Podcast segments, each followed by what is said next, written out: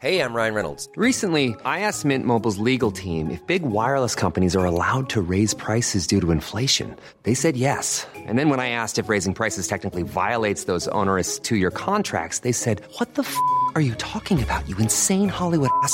So to recap, we're cutting the price of Mint Unlimited from $30 a month to just $15 a month. Give it a try at mintmobile.com slash switch. $45 upfront for three months plus taxes and fees. Promo rate for new customers for limited time. Unlimited more than 40 gigabytes per month. Slows. Full terms at mintmobile.com.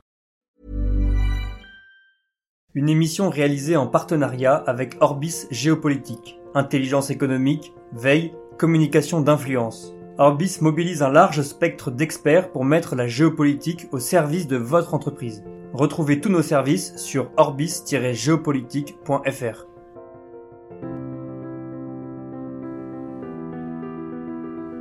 Bienvenue pour une nouvelle émission géopolitique de conflit. Ravi de vous retrouver cette semaine. Vous pouvez également retrouver Conflit en kiosque et sur notre site internet. Le dossier de ce mois-ci est consacré au terrorisme. En vous abonnant, en faisant connaître Conflit également et en abonnant vos proches, vous permettez à la revue de se développer, ainsi de nous soutenir et de vous proposer un grand nombre de contenus, notamment ces émissions qui sont en accès libre. Alors cette semaine, nous allons aborder un sujet du sport, un sujet du surf. C'est un sujet, vous allez le voir, qui est extrêmement intéressant parce que au-delà du sport que l'on connaît aujourd'hui ou l'image que l'on en a, peut-être euh, d'ailleurs imparfaite si on n'est pas un, praticien du sujet, eh bien comme on va s'en rendre compte, derrière cet enjeu du sport, il y a des enjeux culturels, des enjeux économiques, des enjeux anthropologiques, et notamment en étudiant l'histoire du surf depuis les îles Hawaï, vous allez vous rendre compte qu'il y a derrière le surf une culture extrêmement profonde, une culture extrêmement riche, et que l'étude de l'histoire du surf et la diffusion du surf à travers le monde a beaucoup à nous apprendre. Pour euh, évoquer ce sujet, je reçois cette semaine Jérémy Lemarié. Bonjour. Bonjour. Merci beaucoup d'avoir euh, accepté l'invitation de Conflit. Vous êtes euh, maître de conférence à l'université de Reims Champagne-Ardenne vous pratiquez également le, surf et vous connaissez bien euh, les différents lieux dont nous allons parler, notamment Hawaï et la Californie. Et euh, vous venez de, publier, une, réédition en format poche aux éditions Arquet, euh, Surf, Histoire d'une conquête, donc ouvrage que l'on peut trouver aux éditions Arquet. Toutes les références sont à retrouver comme chaque semaine sur le site internet de Conflit. Alors on connaît le surf aujourd'hui euh, pratiqué notamment en France euh, au Pays Basque, euh, évidemment les grandes plages de Californie, mais il y a une origine qui est extra-européenne, qui est origine d'Hawaï, et, vous expliquez dans votre ouvrage que le surf euh, n'est pas un, sport à proprement parler, enfin du moins tel qu'il est pratiqué à l'origine, euh, qu'il est lié euh, à la culture des peuples de cette région et qu'il est lié aussi à la, géographie particulière des parce que des îles, pardon, parce que pour faire du surf, il faut la mer et il faut aussi des vagues. Oui, effectivement, vous avez raison. c'est vrai que la Polynésie dans son ensemble est considérée comme un haut lieu historique et anthropologique du surf. Alors avant toute chose, il, faut toujours rappeler que euh, des formes de glisse, c'est-à-dire finalement de se laisser porter par une vague euh, depuis euh, la mer ou le large vers le rivage, c'est quelque chose que euh, un grand nombre de sociétés vivant proches de l'océan ou de la mer a fait. Notamment, on retrouve des formes euh, de glisse euh, en Afrique, on en retrouve aussi en Amérique latine, et même également en Asie. Hein. il y a même des, formes de, glisse qu'on peut voir en mascaret, par exemple, sur certains pays d'Asie, y compris la Chine. Mais c'est vrai que l'Océanie dans son ensemble, c'est-à-dire si on inclut la, Micronésie, la Mélanésie et euh, ce fameux triangle polynésien, est considéré comme étant euh, le lieu le plus euh, développé dans la pratique du surf. Alors on va hum, expliquer un petit peu l'origine du surf parce que c'est évidemment passionnant et, ça permet de comprendre beaucoup de choses pour la suite. Ce que vous expliquez dans l'ouvrage, c'est que il y a une dimension politique, anthropologique extrêmement forte, notamment autour de la planche autour des clans. Euh, avant cela, euh, le surf suppose également un, rapport particulier à, la mer et à l'océan. Et on va notamment tout à l'heure, on, parlera du rapport euh, de l'Europe à la mer au début du 20e, fin 19e. la pratique du surf suppose que la mer est, je ne veux pas dire contrôlée, mais enfin en tout cas vécue, appréciée, qu'on a un contact direct, qu'on n'en a pas peur et qu'on affronte directement la mer. Ah, ça, c'est euh, un des premiers contrastes que l'on peut mettre en avant entre les sociétés occidentales et les sociétés polynésiennes. C'est qu'effectivement, alors si euh, on zoome directement sur Hawaï, lorsque l'on étudie euh, ce que l'on appelle le rapport à la nature, hein, le rapport à l'océan, on est dans ce que l'on dit une relation ontologique qui est ouverte vers la nature et qui la considère comme étant un acteur à part entière de la vie. Et donc par conséquent, euh, savoir surfer, comme euh, euh, savoir aussi interpréter tous les cycles naturels, c'est simplement savoir dialoguer avec autrui, comme ça serait une autre personne ou quiconque. Et par conséquent, voilà pourquoi on a des rites dans le surf qui sont par exemple dédiés à faire venir la houle, parce que on, estime qu'il y a de réels dialogues entre les humains et la nature ou les non-humains. Alors pour de Kalawai, on n'est pas vraiment dans une logique de dompter la nature, puisque finalement, euh, cette société hawaïenne est bien conscience a bien conscience qu'elle est issue de la nature, hein, euh, que l'espèce humaine, euh, d'ailleurs, ne serait pas issue de grands dieux, mais provient bien de mutations depuis les animaux vers les humains. Et donc, en cette connexion avec la nature et qu'ils doivent garder en permanence. Et donc, pour garder cette connexion avec la nature, je vous le disais, il y a des rites, on a des temples dédiés aussi, par exemple, à la pratique du surf.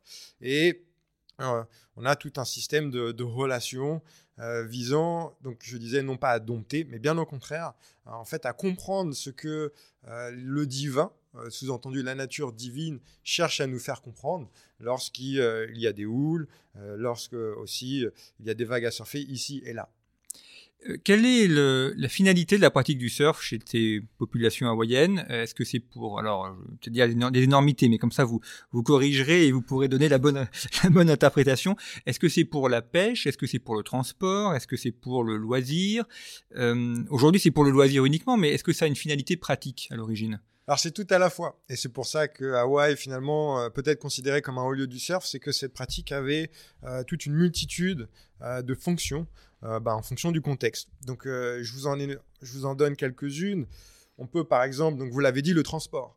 Il faut savoir que donc Hawaï, qui est un archipel euh, composé de huit îles principales, eh bien, avant l'arrivée des Occidentaux en 1778, il n'y a aucun moyen de transport. Il n'y a pas de chevaux, encore moins de mules pour se déplacer. Et donc, si on souhaite se déplacer au sein d'une île d'est en ouest, par exemple, c'est soit la marche, soit en fait la contourner en pirogue. Donc euh, on utilisait notamment la pirogue et dans le cas de déplacements plus courts des planches de surf pour en fait se rendre euh, d'un point A à un point B. Donc euh, il y a cette fonction de transport. Ensuite, il y a d'autres utilités. Il y a celle qui est liée par exemple à la fonction politique. Il s'avère que donc Hawaï était une société féodale, un peu comme on aurait l'habitude de le concevoir en Europe. Et euh, cette société féodale qui est sans écriture, eh bien, repose sur la légitimation de l'autorité euh, euh, de la noblesse sur des roturiers. Et cette noblesse qui devait en permanence asseoir sa légitimité alors ça se faisait de plein de manières, notamment par l'hérédité, comme on pourrait l'avoir. Hein. C'est la transmission du pouvoir par l'hérédité, mais par aussi la maîtrise d'un ensemble de jeux, notamment donc l'équivalent de jeux sportifs ou de joutes, euh, pour montrer que euh, eh bien, cette noblesse euh, se confortait à l'étiquette royale. Alors on avait bien évidemment des jeux qu'on connaît, comme l'équivalent de la boxe, mais des choses un peu plus étranges comme le lancer et la réception de javelots. Donc il fallait être en capacité par exemple de recevoir des javelots qu'on vous lançait à pleine vitesse. Et bien évidemment la, pratique du surf faisait aussi partie de cette étiquette royale. Et donc il y avait des planches particulièrement dédiées à cette noblesse. Il y avait également des lieux de pratique qui étaient euh, uniquement dédiés à la royauté et savoir bien surfer ou également savoir parcourir de longues distances avec des planches de surf faisait partie intégrante euh, eh bien des pratiques royales pour confirmer leur autorité sur la population. Ce qui est intéressant, face à ce que vous dites, c'est que ça rappelle, alors il faut toujours se méfier des comparaisons, mais la, la chevalerie en Europe, c'est un peu le même principe. Là, on n'est pas sur la maîtrise de la planche, mais sur la maîtrise du cheval. Mais finalement, on a la même origine, la même utilité, et puis pareil, une pratique guerrière qui après devient une pratique sportive, l'équitation aujourd'hui par exemple. Effectivement, euh, c'est assez une, une bonne comparaison. C'est intéressant de voir ça d'ailleurs, parce que beaucoup d'écrivains qui découvrent le surf au 19e siècle font cette comparaison entre euh, euh, le surf et le cheval comme étant un mode de déplacement, mais aussi une pratique un peu chevalière, on dirait. Alors, euh, ce qui donne la singularité aussi d'Hawaï, c'est que euh, faut savoir que cet archipel composé de huit îles, euh, au moment où donc le capitaine Cook et ses deux vaisseaux, le Resolution et le Discovery, arrivent à Hawaï, en fait, on est dans un régime politique qui est éparpillé. Il y a précisément quatre royaumes en compétition visant en fait à unifier l'ensemble de l'archipel pour construire un empire. Et euh, voilà pourquoi on retrouve Hawaï dans un état de guerre quasi permanent. Hein, environ 8 mois sur 12 sont dédiés euh, notamment aux conquêtes, à la guerre, donc qui fait partie intégrante de euh, cette vie hawaïenne, entre guillemets. Et puis, il y a tout de même une période de repos imposée chaque année, c'est la période des récoltes, qu'on appelle Makahiki. Donc, ce Makahiki veut dire simplement nouvelle année en hawaïen, année. Et cette période va environ de novembre à février. Donc de novembre à février, euh, toutes les joutes guerrières, euh, enfin la guerre hein, d'une manière générale, et on dit taboué pour reprendre l'expression hawaïenne de kapu, qui est le tabou euh, de la guerre, au profit donc de joutes sportives qui ont toujours pour la, même fonction finalement euh, de euh, conquérir l'autre, mais non plus par la guerre, donc par en quelque sorte on pourrait dire que c'est joutes chevaleresques. Donc euh, c'est là où on retrouve boxe, course à pied, course à pied, course de pirogue, et bien évidemment compétition euh, de surf. Alors il y a un, un- un élément indispensable au, au surf, c'est la planche, euh, et euh, vous, vous montrez comment la, la planche, enfin, à l'origine, est liée à une pratique euh, rituelle. Donc on- il y a le choix de l'arbre, il y a un prêtre qui vérifie, qui bénit l'arbre également, la manière dont la planche est, est, est- est, réalisée. Donc il n'y a pas qu'une fonction utilitaire de la planche, mais il y a une dimension beaucoup plus importante. Oui, alors dans le cas de la planche, euh, et c'est ce qui fait finalement la distinction, la plus grande distinction euh, d'Hawaï avec le reste de la Polynésie, où on retrouve hein, du surf par exemple aussi euh, à Tahiti, c'est que les planches sont organisées et construites en fonction du rang du pratiquant. Donc très concrètement, ce que vous avez décrit, c'est-à-dire euh, la sélection d'un arbre par un prêtre, on l'observe, et puis euh, on va effectuer toute une série de rituels pour construire euh, cette planche à partir d'un arbre. Donc, c'est un arbre endémique d'Hawaï. Pour le cas des planches nobilaires, c'est ce bois, c'est le vili vili, et le nom de la planche est une planche holo. Eh bien, cette planche-là et, et cette cérémonie, hein, d'ailleurs, est uniquement réservée à la royauté. Hein, un citoyen ne va pas euh, prendre autant de précautions, et d'ailleurs n'a pas de prêtre euh, dédié à cette pratique-là. Et donc, euh, c'est intéressant de voir finalement. Bah, une société hein, qui est euh, socialement ségrégée dans un système de rang et la possession des objets euh, des individus est également aussi euh, liée à ce rang social. Et la planche de surf en fait partie.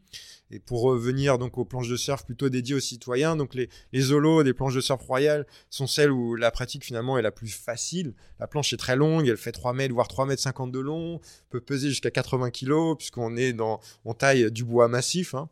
Et puis euh, pour les citoyens, on est sur des planches plus courtes, alors soit l'équivalent nous aujourd'hui de ce que l'on appelle des longboards, c'est-à-dire des planches d'un mètre 80, voire peut-être un peu plus court, un mètre 50 pour euh, une shortboard, fait à partir euh, d'acacia. Alors c'est l'acacia endémique d'Hawaï, c'est du koa précisément, ou alors ce que l'on appelle, aussi l'arbre à pain, qui est le hulu.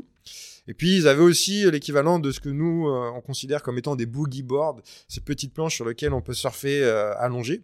Et pareil, donc ces boogie boards qui étaient donc on a les alayas et puis on a les paipo pour les boogie boards qui étaient uniquement réservés aux citoyens. Et aujourd'hui, selon la, la planche que l'on utilise, ça va avoir une conséquence sur la pratique du surf, parce que vous expliquez qu'il y a des planches qui permettent de surfer en, en haut de la vague, sur la crête, alors que d'autres, euh, on est plutôt au milieu de la vague. Alors euh, justement, euh, c'est intéressant de voir d'ailleurs les, que la performance est en fonction euh, des cultures. Donc euh, aujourd'hui en Occident, la performance dans le surf, c'est euh, d'avoir des planches courtes, d'effectuer énormément de manœuvres, hein, monter, descendre sur la vague, effectuer des, virages radicaux, voire maintenant en fait de ce qu'on appelle des, des, airs, hein, c'est-à-dire littéralement s'envoler au-dessus de la vague pour effectuer des figures. À Hawaï, ça n'avait, c'était possible. Hein, D'ailleurs, on, le sait, ces personnes, par exemple, rentraient dans le tube, faisaient des virages, etc. Mais ce n'était pas ce qui est le plus valorisé euh, ou ce, qui était considéré comme étant le plus performant. Euh, pour être performant et euh, compétent dans le surf hawaïen, il faut être en capacité de surfer la vague la plus longtemps possible, c'est-à-dire finalement de surfer une vague avant qu'elle ne déferle, c'est-à-dire en fait finalement en voyant cette houle arriver. Donc voilà pourquoi il faut généralement une planche extrêmement longue pour pouvoir euh, attraper une vague qui n'est pas encore devenue une déferlante. Et cette vague, il faut idéalement la surfer jusqu'à la plage. Et donc euh, ça implique euh, bah voilà des glisses sur plusieurs kilomètres et d'ailleurs des glisses qui vont durer 2, 3, voire 4 minutes en se tenant debout sur une planche. Alors qu'aujourd'hui, vous pouvez regarder hein, n'importe quel surfeur en France, là cet été, si vous, vous, y jetez un œil, le temps de glisse dépasse rarement, dépasse rarement 20 secondes. donc on est dans une autre dynamique. Et je dois avouer que, bon voilà, étant historien, anthropologue et sociologue de cette pratique, lorsque moi-même je me suis mis à entre guillemets, surfer à la hawaïenne, il y a une vraie gratification de faire cela. C'est-à-dire de s'efforcer finalement de ne pas faire énormément de figures, mais de tenir la vague le plus longtemps possible. Et cette sensation qui est finalement de marcher de sa planche en, touchant le sable, c'est quelque chose qui est assez gratifiant. Et je retrouve un peu les raisons pour lesquelles les Hawaïens considéraient ça comme étant la glisse la plus, euh, la plus noble. Alors si on avance un petit peu dans le temps, alors il y a, la découverte d'Hawaï par les Européens, notamment Cook que l'on a évoqué, et puis euh, le fait qu'Hawaï est, euh, rattaché aux États-Unis. D'ailleurs c'est devenu un État officiel des États-Unis uniquement en 1959, le 50e État américain, mais c'était un territoire américain jusqu'en 1959. Et, les Américains jouent un rôle important dans le développement de, ce sport. Euh, on va voir d'ailleurs qu'ils l'ont introduit après en, Californie, euh, ce qui suppose là aussi, euh, il vous l'explique dans, l'ouvrage, d'abord une, rencontre avec une culture différente.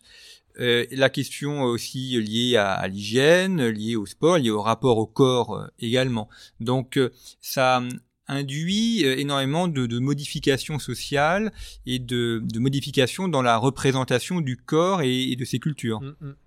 Alors, euh, pour remettre un peu en contexte et aussi un peu faire ce lien en géopolitique, euh, donc Hawaï est découvert fin 18e siècle et réellement les échanges deviennent très soutenus durant tout le 19e siècle. Et comme vous le savez, le 19e siècle est un siècle de colonisation et aussi un siècle de construction des États-nations. La plupart des pays occidentaux réalisent leur unification nationale. On a déjà la France en 1789, on a aussi l'Italie avec le Risorgimento de mémoire en 1848 et aussi l'Allemagne euh, après la victoire euh, contre la France dans les années 1870. Euh, et donc on est dans ce contexte finalement d'émergence d'États-nations, de puissances internationales, et toutes ces grandes puissances internationales, donc euh, les Britanniques, les Français, mais aussi les Allemands, on a aussi la Russie, et bien évidemment les États-Unis, euh, eh bien vont se rendre à Hawaï. Et à ce jeu des échanges avec les Hawaïens, c'est avant tout les Britanniques qui vont servir un peu de modèle de référence pour cette société hawaïenne qui va progressivement se, se transformer en régime féodal vers une monarchie parlementaire typiquement calquée sur le modèle britannique. Et les États-Unis vont avoir une importance grandissante, notamment par l'intermédiaire de leurs missionnaires. Donc les missionnaires calvinistes arrivent en 1819 euh, à Hawaï, au moment où justement le régime politique est en train de se transformer.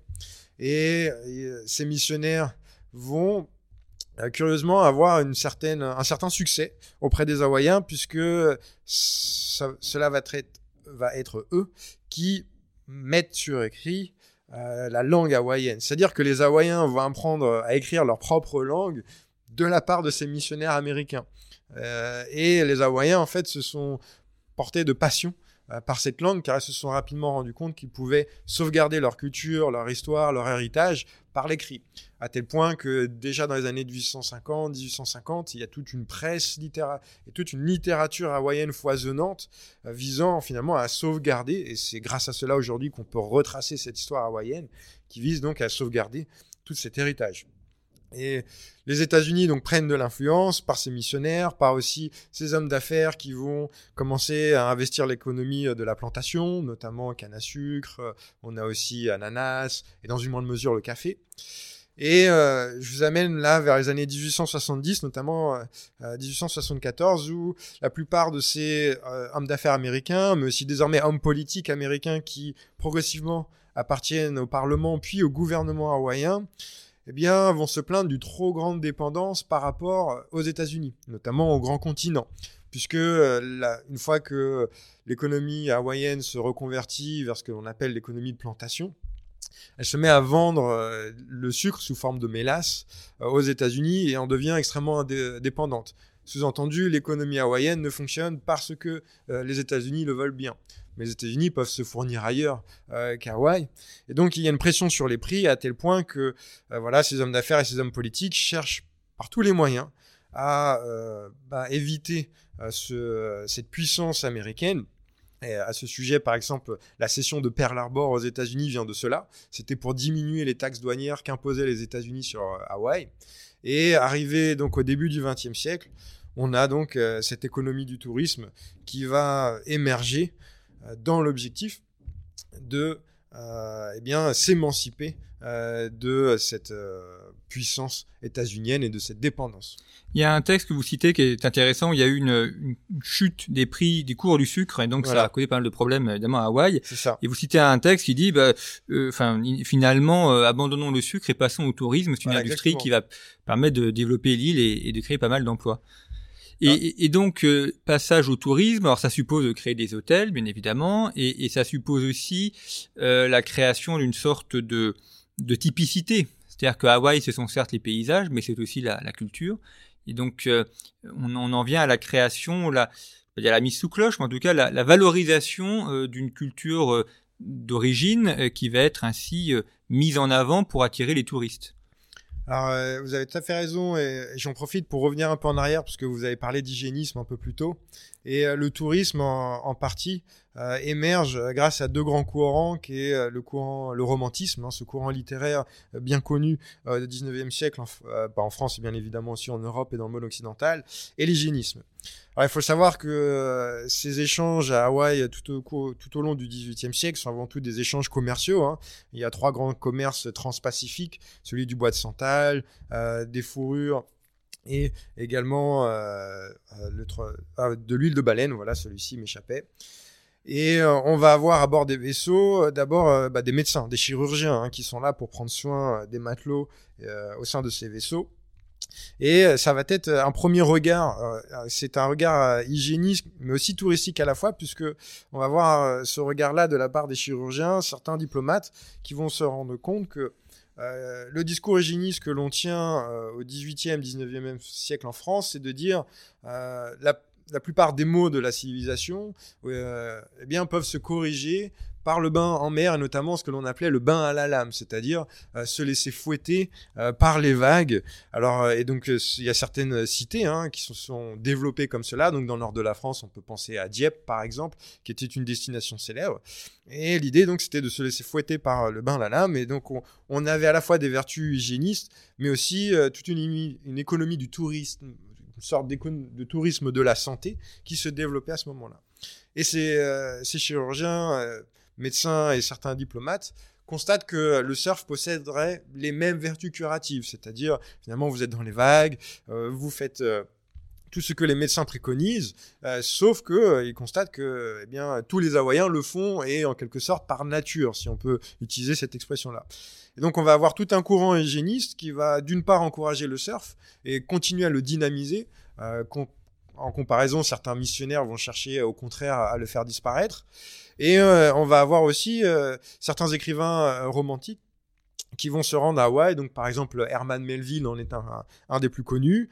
Et pareil, vont louer les vertus curatives du surf, mais aussi tout l'aspect de confrontation avec la nature, qui est très bien connu dans le mouvement romantique.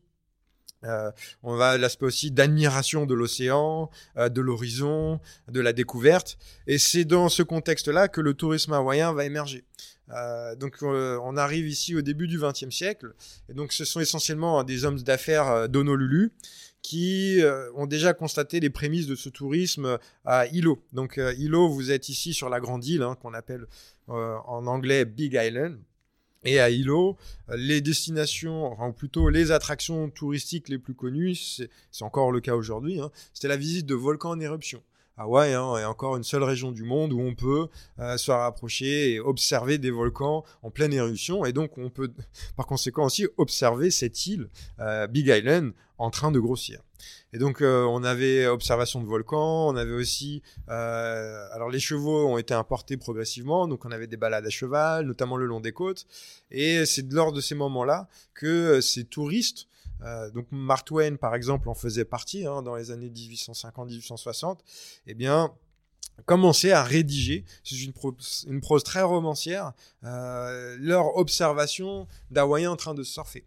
À tel point que on va commencer même à, parfois, lorsqu'il n'y a pas de surf ou il n'y a pas de houle, on va payer des Hawaïens. Donc euh, là, on arrive euh, sur des transactions marchandes, on va rémunérer des Hawaïens pour les voir surfer, bien que les vagues ne soient pas extraordinaires, etc. Parce que euh, c'est quelque chose d'extraordinaire, finalement, voir quelqu'un marcher sur l'eau, c'était l'expression utilisée. Vous voyez, il y a un côté messianique là-dedans, hein, et divin. Euh, cette personne est en capacité de marcher sur l'eau, et d'ailleurs, seule elle, elle est en capacité de le faire. donc ce tourisme-là, on a très bien compris finalement ces euh, hommes d'affaires ont compris qu'il y avait finalement une plus-value dans la culture hawaïenne. Alors, il y en a d'autres. Il y a la danse hula, par exemple, cette fameuse danse hawaïenne que, que l'on a à l'esprit, euh, faisait partie finalement de l'identité nationale hawaïenne qui était en pleine construction. Il hein. faut savoir que ici, on est en 1893, il y a déjà un renversement de la couronne. Donc euh, là, on est dans une instabilité politique pendant cinq ans. En 1898, les États-Unis finalement font d'Hawaï un territoire. Donc on n'en est pas, vous l'avez dit, encore au stade d'État. Mais malgré tout, la royauté hawaïenne existe encore, mais elle est déchue et donc va tout faire pour euh, créer ce que l'on appelle une identité nationale à la manière des États-nations euh, euh, finalement occidentaux. et bien le tourisme et notamment le surf et la dansoula va faire partie de l'identité nationale hawaïenne et on va avoir ce que l'on appelle nos équivalents de premiers clubs de surf qui vont être donc dédiés uniquement à inculquer la pratique aux, touristes. On a le, ce qu'on appelle le Hui Pakaka Nalu, en 1893, 17 euh, 1897, c'est le surf en pirogue. Et puis un club qui est typiquement un club à la manière anglaise ou britannique comme on a l'habitude de le voir, c'est le Outrigger Canoe Club 1908 et en même moment un club plutôt euh, constitué d'Hawaïens qui est le Huinalu. Alors dans votre ouvrage, vous avez mis beaucoup d'illustrations, de, gravures, de photographies, donc ça permet aussi de se rencontrer à la fois du paysage d'Hawaï et puis euh, de la manière dont c'était pratiqué, notamment euh, au, cours du 19e siècle. Et euh, avec cette rencontre d'Hawaï, donc le, tourisme qui se développe, on voit également les, les Américains, cette fois-ci, se mettre aussi au surf, et donc la pratique quitte le domaine purement hawaïen pour euh, aller donc chez les, Américains et donc on, abandonne euh, ce qu'on a évoqué en début d'émission, l'aspect culturel, l'aspect cultuel aussi, pour devenir uniquement une pratique de loisir, une pratique sportive. Alors, il y a de ça. Il faut savoir que ces touristes qui se rendent à Hawaï au début du XXe siècle, hein, ce sont des fortunés. Hein, et donc, euh, on va avoir pas que des Américains, des Britanniques aussi, mais parmi eux, on peut citer Jack London, qui est un des plus connus. Et euh, ça va être un, des premiers à rédiger une véritable éloge au surf. Et il a été encouragé donc par ces fameux euh, hommes d'affaires d'Honolulu. Et ces hommes d'affaires d'Honolulu vont tenter donc de dynamiser le tourisme à Hawaï, mais c'est curieusement c'est comme ça que le surf arrive en Californie. On va euh, rémunérer certains Hawaïens pour qu'ils puissent faire des démonstrations en Californie afin de montrer à quoi le surf ressemble et euh, d'expliquer à ces touristes potentiels eh bien, que s'ils veulent aussi surfer, ils doivent se rendre à Hawaï. Alors, euh, la première, les premières démonstrations de surf euh, se font un peu de manière sporadique. Alors, on a des princes hawaïens qui vont surfer à Santa Cruz, par exemple, en 1885.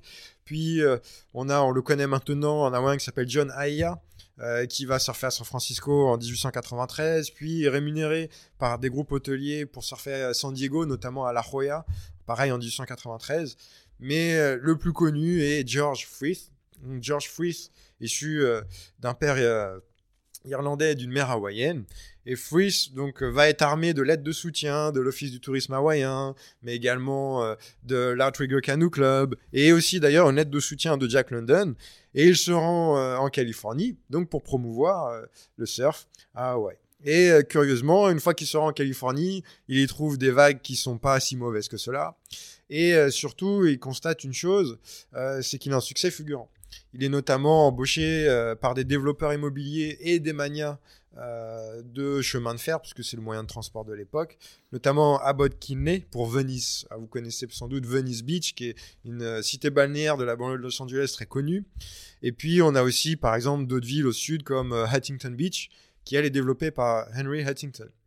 Et a ce George Fries qui euh, va donner des démonstrations de surf, est bien rémunéré, mais aussi il constate une chose, et c'est assez flagrant lorsque l'on lit la presse comme le Los Angeles Times de l'époque, euh, il constate des noyades euh, à répétition, y compris des noyades par des maîtres nageurs sauveteurs qui décèdent lors de leurs entraînements. Euh, imaginez-vous, euh, vous êtes sauveteur nageur volontaire à cette époque, vous vous entraînez et euh, durant vos entraînements, vous êtes même en incapacité de sauver vos camarades. Et donc, il se met en fait à inculquer les techniques de natation et de sauvetage en mer à la plupart des clubs de sauvetage en mer de l'époque la Californie du Sud. Donc à, tel point que le surf n'est pas encore réellement une activité de loisir. Hein. Début 20e siècle, est en 1907, 1920 et 1930. Le surf, c'est avant tout une activité bah, de sauvetage en mer. les planches sont utilisées par le sauvetage en mer à la manière des techniques hawaïennes. D'ailleurs, les techniques qu'on utilise aujourd'hui en France nous viennent d'Hawaï et notamment de George Fries. Et euh, le surf va progressivement tout de même se développer en divertissement, mais ça va toujours se faire de la part de ces sauveteurs en mer. Hein. Ce sont ces clubs de sauveteurs en mer qui euh, vont être les, les premières à développer des compétitions de surf qui vont arriver en Californie dans les années 1930. Et on va avoir ce fameux boom, entre guillemets, typiquement comme on le connaît, c'est-à-dire surf loisir et divertissement après la Seconde Guerre mondiale. Et donc là, on est passé de d'Honolulu à, à, Malibu. Et, comment est-ce que le, cette pratique arrive après en, Europe? Dans votre ouvrage, il y a une photo euh, assez saisissante d'une pratique du surf à Paris euh, sur l'île aux Cygnes. Donc on est sur une île au milieu de la Seine. Là, c'est pas les meilleures vagues, je suppose, euh, mais en tout cas, on, présente ainsi aux, Parisiens cette pratique et, ça a peut-être pu contribuer aussi à la diffusion du surf après en France. Alors oui, dans le cas de cette photo, donc précisément, c'est une photo donc de Duke Kahanamoku, qui est considéré comme étant le père fondateur du surf moderne. Alors euh, Duke est contemporain de, de Fries, mais comparé en, contrastant avec Fries qui décide lui d'être rémunéré, Duke lui décide de rester finalement un sportif amateur et va être connu notamment pour euh, ses Olympiades. Hein. Il va, euh, excusez-moi l'expression, mais c'est littéralement le cas, hein, puisqu'il va exploser le record du monde en natation à Stockholm, notamment de plus de 4 secondes, euh, donc le 100 mètres nage libre.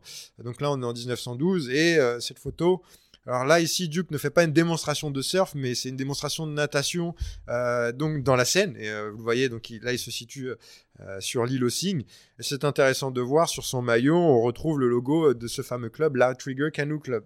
Donc on voit ici directement le lien entre surf et natation. Et c'est comme cela que finalement le surf aussi s'est bien développé. C'est que eh bien, pour savoir surfer, il faut d'abord savoir nager. Et donc, on est dans un univers plus large hein, que celui du surf, que celui de la natation, du bain en mer, d'une manière générale. Et effectivement, euh, les Français, alors euh, c'est intéressant à noter, hein, parce que euh, pour la petite anecdote, il, a, il y a l'entreprise Pathé, qui déjà au début du 19e siècle, comme l'entreprise de l'époque de Thomas Edison, qui étaient les premières à être en capacité finalement de filmer hein, et de, de, développer le cinéma comme on le connaît aujourd'hui. Eh bien, l'entreprise Pathé, certains notamment euh, caméramans se sont rendus là-bas au début du XXe siècle à Hawaï pour enregistrer euh, les premières bobines de surf à Waikiki. Et d'ailleurs, euh, ce film-là, donc ça s'appelait, je crois, le surf à Hawaï, aussi simplement que ça, a été diffusé à Rouen. Hein. donc cette diffusion, donc les Français ont pu déjà découvrir le surf à Rouen dans les années 1910. Aujourd'hui, en Europe, quels sont les, les, grands lieux du surf? Alors, il y a le Pays Basque, certes, mais il y a d'autres endroits aussi où on, pratique ce sport? Euh, oui, aujourd'hui, euh, le surf est largement mondialisé. Alors euh, donc dans le Pays Basque, puisque c'est là que le surf avec des planches comme on les entend, hein, ces planches californiennes, est arrivé en 56-57. Faut tout de même savoir qu'on surfait hein, en France, notamment dans ce que l'on appelait des, des planquis. Là, j'étais surpris de voir des photos de surfeurs en planquis, donc c'est équivalent des boogie boards, à la côte des Basques, déjà dans les années 20, ça se faisait. Mais c'est vrai que voilà, ce surf euh, avec planche longue, se tenir debout. On arrive dans la fin des années 50 en France. Et puis, euh, ça se fait aussi beaucoup, euh, donc les hauts lieux du surf aujourd'hui. Hein. En Europe, on a bien évidemment si on doit parler du surf de grosse vague, c'est Nazaré, bien incontournable. Donc le Portugal, toute la côte nord de l'Espagne est très riche. Elle est méconnue hein, du grand public, mais quand la Cantabrie, on a les Asturies, ensuite la Galice, euh, ont des vagues de très bonne qualité. Pareil pour l'Irlande. beaucoup de comtés d'Irlande qui sont connus avec des villes comme Sligo. Euh, alors on a aussi, euh, euh, si on descend plus au sud, bien évidemment, après on a le Maroc qui est très très réputé pour la plupart des surfeurs européens. Donc c'est la, la façade atlantique. Exactement, la façade atlantique. Et pour ne pas se méprendre, il y a aussi du surf en Méditerranée. Hein, ça surprend beaucoup de, de personnes, mais voilà, il y a du surf à Marseille par exemple. On a aussi du surf à Perpignan. Euh, on a aussi, euh, si on sort de la France, euh, on a du surf en Italie, etc. en Corse aussi, pour rester dans le cadre français. Mais vous voyez que alors les vagues ne sont pas de si bonne qualité puisque finalement ce sont des houles de vent, c'est-à-dire générées par des vents et le vent n'a pas beaucoup de, de, kilomètres à parcourir en Méditerranée comparé à d'autres océans comme l'Atlantique. Mais tout de même il y a des vagues et ça, enfin avec finalement on peut dire, la popularité croissante du surf depuis euh, ces 50 dernières années, et ça ne cesse d'être populaire, eh bien, à mon avis, on va voir de plus en plus de surfeurs en Méditerranée. Est-ce que le surf est pratiqué en, dehors du monde occidental, en Asie par exemple? Est-ce que c'est un, endroit où ce sport s'est implanté? Alors oui, comme je vous le disais, le surf a été pratiqué dans de nombreux autres continents. Donc on a le cas du Pérou avec euh, ce qu'on appelle des caballitos, qui étaient finalement des, euh, des petits engins de pêcheurs qui glissaient sur les vagues. Euh, on avait aussi euh, le cas de, surfeurs au Ghana pour l'Afrique et pour l'Asie. C'est intéressant de voir parce que il y a un, finalement, c'est pas réellement un chercheur, mais c'est un passionné de glisse. Euh, il est italien, il s'appelle Nick Zanella, par exemple. Et lui a passé de nombreuses années à étudier le surf en Chine. Et il a démontré qu'il euh, y avait, euh, depuis plus de 1000 ans, des surfeurs en Chine, mais qui surfaient uniquement sur ce que l'on appelle le mascaret. Donc, le, le mascaret qui se faisait. Alors aidez-moi, c'est la, la, rencontre, enfin lorsque le fleuve se jette dans la mer. Oui, voilà, c'est ça. Et la rencontre entre le, fleuve et, la mer, donc ça fait une vague. Voilà, et, qui peut être très très très puissante. Et on, et on a donc à, Canton euh, ce fleuve qui est immense et le Mascaret également est immense puisqu'il remonte sur plusieurs euh, dizaines de kilomètres. Et euh, aujourd'hui, on a même une compétition hein, de surf sur ce mascaret. Et on voyait déjà cela. Donc, on, a des écrits en, Chine, on a même euh, des gravures et des sculptures montrant ces surfeurs avec. D'ailleurs, ils portaient un drapeau hein, pour pouvoir les identifier. et donc, c'est assez intéressant. Et pour voir bah, aujourd'hui, hein, le surf en Chine est notamment plus connu sur des provinces plus ou moins autonomes. Donc, c'est le cas de Hainan qui euh, devient un haut lieu du surf en Chine. Alors on sort du contexte, on est quand même dans le contexte chinois, mais on est sur euh, ici quand même un état plus autonome qui est Taïwan. On a aussi beaucoup de surf à Taïwan. Le Japon aussi, bah, ce n'est pas aussi pour rien que euh, le surf aux Jeux Olympiques se fait au Japon, puisque depuis, on va dire, les années 50, il y a une, vraie histoire du surf japonaise qui est méconnue hein, de la plupart d'entre nous occidentaux. Mais j'ai notamment des, collègues qui travaillent au Japon et qui investissent tout ce champ de la recherche qui est euh, assez euh, fructueux. Et puis je terminerai quand même avec la destination incontournable qui est l'Indonésie. Il est intéressant de voir comment finalement l'Indonésie euh, pour les Australiens était l'équivalent du Mexique pour les Californiens. C'est-à-dire que dans les années 60-70, on a tous ces Californiens qui déjà se retrouvent en surnombre sur leur propre plage, à Sydney hein, ou à Freshwater par exemple, dans la banlieue nord de Sydney, et vont alors aller vers ces pays pour euh, découvrir de nouvelles vagues. on est dans ce qu'on appelle le surf trip. Euh, et donc, on a, dès les années 60-70, toute euh, une, industrie touristique du surf en Indonésie, par exemple. Ce qui est amusant aussi, c'est de voir comment, dans le vocabulaire courant, la, pratique du, surf a infusé. D'ailleurs, on dit surfer sur Internet, surfer sur la vague. donc, même pour des gens qui ne pratiquent pas le sport, il y a beaucoup de mots qui sont devenus des expressions courantes. Alors ça, c'est vrai que c'est quelque chose d'assez intéressant à, voir. Et on, voit la même chose inverse, c'est-à-dire que le surf possède son propre jargon.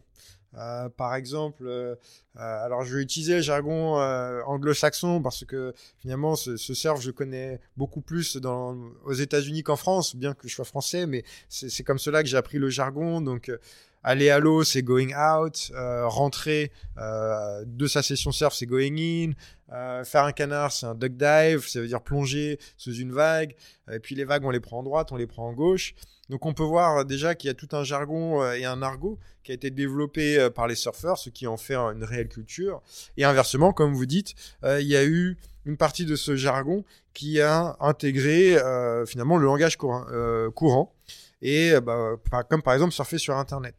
Alors, c'est c'est difficile parce qu'il y a très peu de recherches là-dessus. Euh, Je ne suis pas spécialiste de la linguistique et encore moins de sémiologie, mais je pense qu'on peut quand même penser, émettre l'hypothèse que finalement, euh, comme vous le savez, depuis les années 80, on est- 90, le surf est devenu, excusez-moi l'expression, c'est un raccourci, mais est devenu cool. hein. Une pratique qui était déviante, encore associée à la consommation, par exemple, de drogue, à, tort à certains égards, parce que certains surfeurs, au contraire, étaient euh, euh, volontaires pour devenir des athlètes professionnels, donc sans drogue. Mais le fait est que le sens commun associait le surf à, aux fumeurs de pétards, aux cheveux longs, etc. Et euh, dans les années 80-90, on a un tournant quant à l'image du surf qui devient de plus en plus cool. Euh, parfois, on parle de ces années fun, hein, avec ces combinaisons très colorées. On, est sur des couleurs euh, fuchsia, etc. Et donc, le surf devenant cool, eh bien, le langage courant va s'approprier cer- certains éléments de ce jargon, dont, par exemple, le cas de surfer sur Internet. Dernière euh, question, j'avais mis le, le marié, la question de la, la professionnalisation du sport et notamment sa, sa médiatisation. Euh, donc ça suppose aussi de, de passer par la télévision. Euh, en plus le sport, le, le surf est très visuel, donc c'est très impressionnant à, regarder. Et là, euh, on aborde un, un autre domaine du, du sport qui va être sa marchandisation ou sa, sa diffusion comme comme produit de consommation, euh, non pas uniquement pour les praticiens, mais aussi pour ceux qui regardent. Et donc, derrière, on suppose les droits sportifs, les droits de retransmission, etc. Alors ça, c'est intéressant de voir. C'est un... Comment dirais-je? Il y a tout un élément dans la culture surf euh, qui a cherché à... euh, Enfin, beaucoup de surfeurs et d'athlètes ont cherché une reconnaissance de la part de la société civile. Une reconnaissance comme étant un sport à part entière, méritant donc euh, des dotations monétaires, des compétitions, une reconnaissance olympique. Et euh, donc ce, mouvement professionnel a tout fait pour que le surf soit ce qu'il est aujourd'hui, c'est-à-dire agréable à regarder, euh, c'est-à-dire aussi euh, euh, télégénique. Il y a eu qui soit entre guillemets un, sport propre, c'est-à-dire avec des, des athlètes qui re- représentent bien, ont les cheveux courts, sont rasés. Et donc, il y a eu tout un courant. hein, vous pouvez- alors, on peut peut-être pas utiliser le mot de lobby, mais tout de même, il y a eu toute une sorte de lobbying, en tout cas, toute une démarche marketing, notamment de la part d'organisations. Alors, c'est d'organisations américaines. hein. Ça a été euh, ce que l'on appelait dans les années euh, 60 l'International euh, Professional Surfer, 60-70. Après, l'association des surfeurs professionnels, l'ASP, dans les 90. Aujourd'hui, s'appelle la World Surf League, la WSL, donc la Ligue de surf mondiale. Et il y a eu vraiment un travail de plaidoyer euh, et de lobbying de la part de ces surfeurs auprès des sponsors, euh, aussi gros qu'ils soient. Euh, on commence déjà avec des entreprises pétrolières dans les années 60, euh, des, euh, entreprises d'alcool, hein, comme euh, par exemple des entreprises de, de, euh, de boissons de vodka dans les années 70, euh, et aussi, bah, bien évidemment, euh, des boissons de soda ont été largement sollicitées par les surfeurs euh, comme étant des sponsors privilégiés. Et puis, euh, on a aussi un plaidoyer fait auprès des élus politiques. Alors, c'est quelque chose sur lequel, à mon sens, les, élus politiques sont, enfin, les surfeurs sont un peu en retard en France là-dessus, mais vous connaissez peut-être le monde anglo-saxon qui est très euh, marketing et plaidoyer, eh bien, on va avoir énormément d'industriels, donc des grandes entreprises hein, internationales, euh, dont certaines californiennes, qui font du plaidoyer auprès des élus politiques pour valoriser la pratique, leur expliquer qu'il y a des retombées économiques substantielles, que ce soit dans la fabrication de planches ou euh, dans la réalisation et la tenue d'événements sportifs. Et ça, c'est quelque chose qui, euh, voilà, ce n'est pas arrivé par nature. Il y a eu un réel effort qui est méconnu euh, du grand public de la part de ces surfeurs pour montrer qu'ils pouvaient être aussi célèbres, devenir euh, aussi célèbres que, par exemple, des footballeurs ou euh, des, basket, des basketballeurs. Ce qui suppose aussi derrière le développement de, de- de- d'entreprises liées au surf pour faire les planches, pour faire les vêtements également. Donc là aussi, on a et puis euh, des, des produits qui après vont être même utilisés par les gens qui ne pratiquent pas le surf directement, mais qui par l'image positive qu'ils leur envoient Exactement. vont acheter tel ou tel vêtement qui se réfère à ça. Ça, ça serait ce que l'on appelle la distinction entre. euh, Alors, on a la culture surf. Et puis on a la culture plage. Euh, ça, c'est des démos. Là, par exemple, je vous reprends. donc, j'ai j'ai eu la chance hein, d'interroger des dirigeants de ces grandes multinationales, comme par exemple le dirigeant de Vans. Et c'est ce qu'il me disait. Il disait, euh, il y a ce qu'on appelle la beach culture.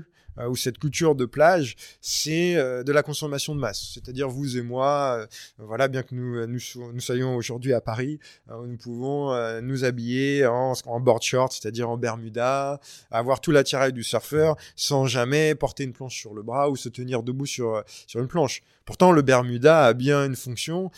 cette coupe longue est faite pour que euh, éviter l'irritation en fait euh, des, cuisses sur la planche. Aujourd'hui, euh, bon, bah, vous voyez bien que ce Bermuda, personne n'en connaît finalement son utilité originelle.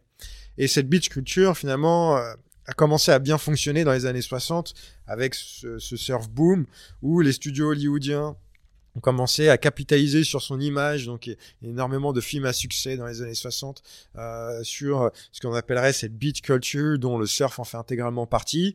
Et donc, on va élargir euh, et on va utiliser l'imagerie euh, surf pour euh, finalement produire et vendre tout un attirail de produits et de services associés vaguement au surf, donc le Bermuda, les lunettes de soleil, euh, que sais-je encore. Et euh, on va aussi élargir même les pratiques elles-mêmes. Donc euh, c'est le cas de ce que l'on appelle aujourd'hui le stand-up paddle, était fait partie de ces stratégies marketing visant finalement à sortir de ce que on peut dire d'un marché de niche qui est uniquement réservé à des spécialistes pour en fait ouvrir aux néophytes.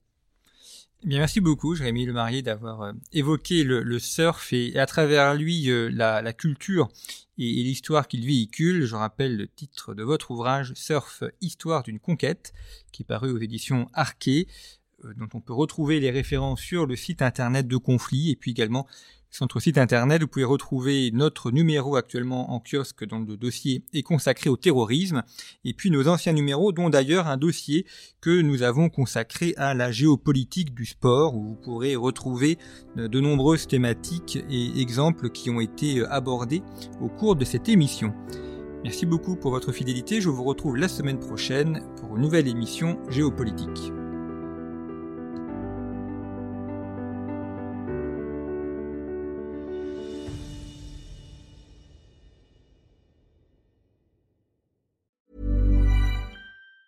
Treat mom to healthy, glowing skin with Osea's limited edition skincare sets. Osea has been making clean, seaweed infused products for nearly 30 years. Their Golden Glow body set includes three clinically proven bestsellers for smooth, glowing skin, while the Glow and Go facial set provides spa level results at home. Both sets come in giftable boxes with savings up to $48 and free shipping for a limited time. For 10% off your first order site wide, go to OSEAMalibu.com and use code MOM.